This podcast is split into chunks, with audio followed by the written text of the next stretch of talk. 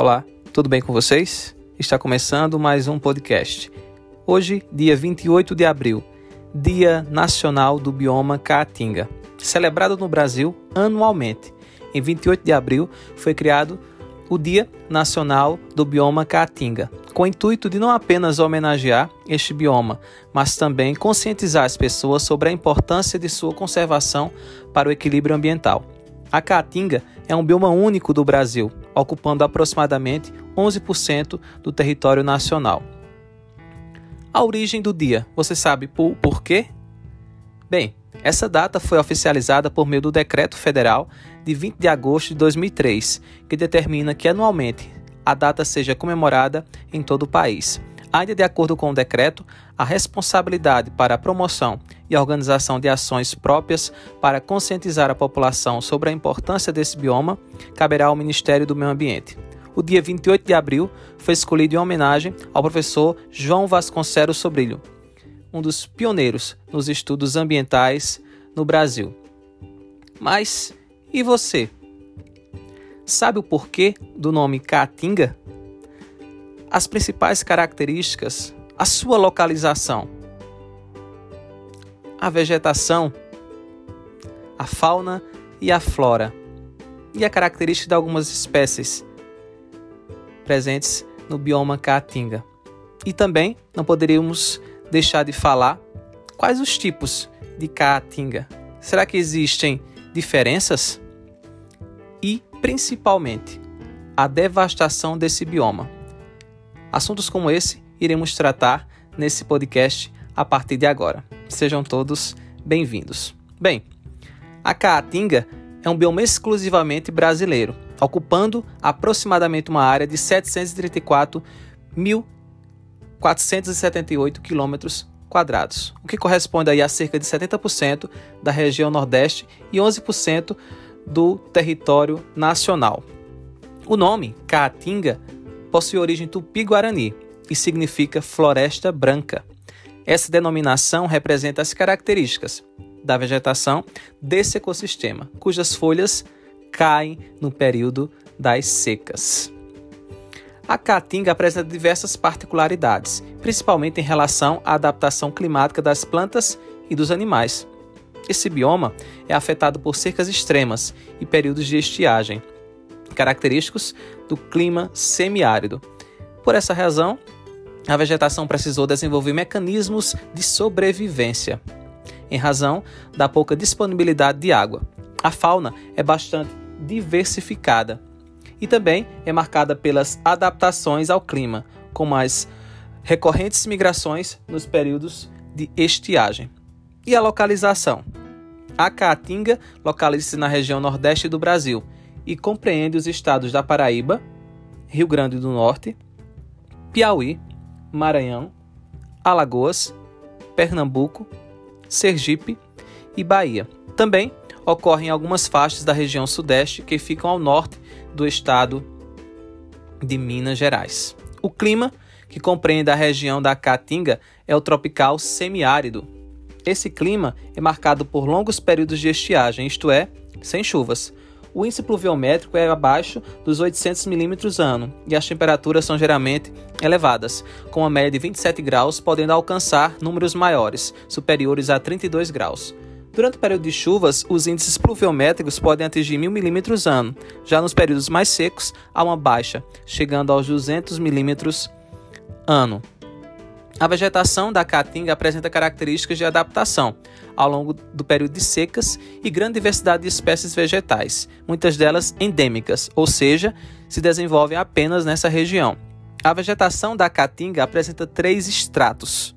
Podemos citá-los: arbóreo, com espécies que variam de entre 8 e 12 metros de altura, arbustivo, com espécies que variam entre 2 e 5 metros de altura, e herbáceo, com espécies com baixo uh, porte, abaixo de 2 metros de altura.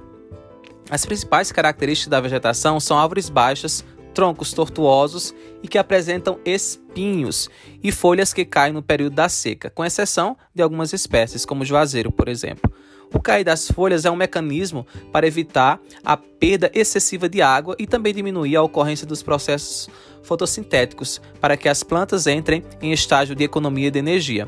Outra característica marcante é que as raízes das plantas cobrem o solo para que seja possível armazenar água durante o período de chuva. Algumas espécies de cactáceas, como o mandacaru, apresentam uma característica peculiar. Suas folhas são modificadas em espinhos para evitar que a planta perca água pelo processo de transpiração. Os espinhos são também um mecanismo de defesa dessas plantas, a fim de evitar que animais se alimentem delas. Vale dizer também que os cactos que compõem a formação vegetal desse bioma apresentam grande capacidade de armazenamento de água. Há também plantas que apresentam em suas folhas uma espécie de cera, para evitar também a perda de água. Outra característica marcante das espécies vegetais encontradas na caatinga é a capacidade de algumas plantas de realizar fotossíntese e produzir nutrientes, mesmo que não apresentem folhas. Isso se deve ao fato de que essas espécies possuem caule verde com células constituídas por clorofila, que é um pigmento responsável por captar a luz e garantir que organismos consigam produzir seu alimento por meio da fotossíntese. A flora da caatinga é bastante rica e diversificada. O período de floração varia conforme a região, o regime de chuvas e a qualidade dos solos. Segundo a Embrapa, a caatinga apresenta cerca de 1981 espécies de plantas. Destacam-se os cactos, como o mandacaru e o xique-xique, as bromélias, como a mancambira, e as leguminosas, como a caatingueira. Importante destacar. A fauna da caatinga também é extremamente diversificada, mas não tão conhecida, havendo diversas espécies de animais endêmicos. Os animais que se encontram na região abrangida por esse bioma apresentam características de adaptação ao clima, assim como as plantas, como desenvolvimento de hábitos noturnos, comportamentos migratórios e hibernações, que é a capacidade de algumas espécies de lidar com condições climáticas hostis. Segundo o Ministério do Meio Ambiente, a Caatinga apresenta 178 espécies de mamíferos, 591 espécies de aves, 117 espécies de répteis, 79 espécies de anfíbios, 241 espécies de peixes, 221 espécies de abelhas. E dentre esses animais podemos destacar ararinha azul, o preá, tatu-peba, onça parda, sapo cururu, macaco prego, asa branca, cotia, tatu-bola, jacaré de papo amarelo, sagui do Nordeste, entre outros animais do nosso bioma. O solo da Caatinga é definido segundo o Sistema Brasileiro de Classificação dos Solos como raso a profundo. É rico em minérios, mas pobre em matéria orgânica, em razão das características do clima, da hidrografia e da vegetação da região. As texturas são arenosas e argilosas. O mais comum nesse bioma é o solo raso e pedregoso, o que dificulta o armazenamento de água. As colorações variam entre tons avermelhados e cinzentos. Mesmo com essas características, ainda assim, esse solo é utilizado para a criação de animais. Como principais uh, produtos agrícolas cultivados na Caatinga, podemos citar umbu, caju, maracujá, entre outros. Podemos citar também os tipos de caatinga. Falar em tipos de caatinga não é adequado. O termo correto seria a fitofisionomias, né, que são as fitofisionomias da caatinga, que seriam a caatinga arbórea, que é composta por florestas que apresentam árvores que podem atingir até 20 metros de altura, a caatinga arbustiva, composta por árvores baixas com até 8 metros de altura, como o xique-xique e a mancambira, e a mata seca, que é composta por florestas situadas próximas às encostas e topos de serras. As folhas permanecem, em sua maioria, no período das secas e carrasco, né, composto por arbustos de caules finos e tortuosos.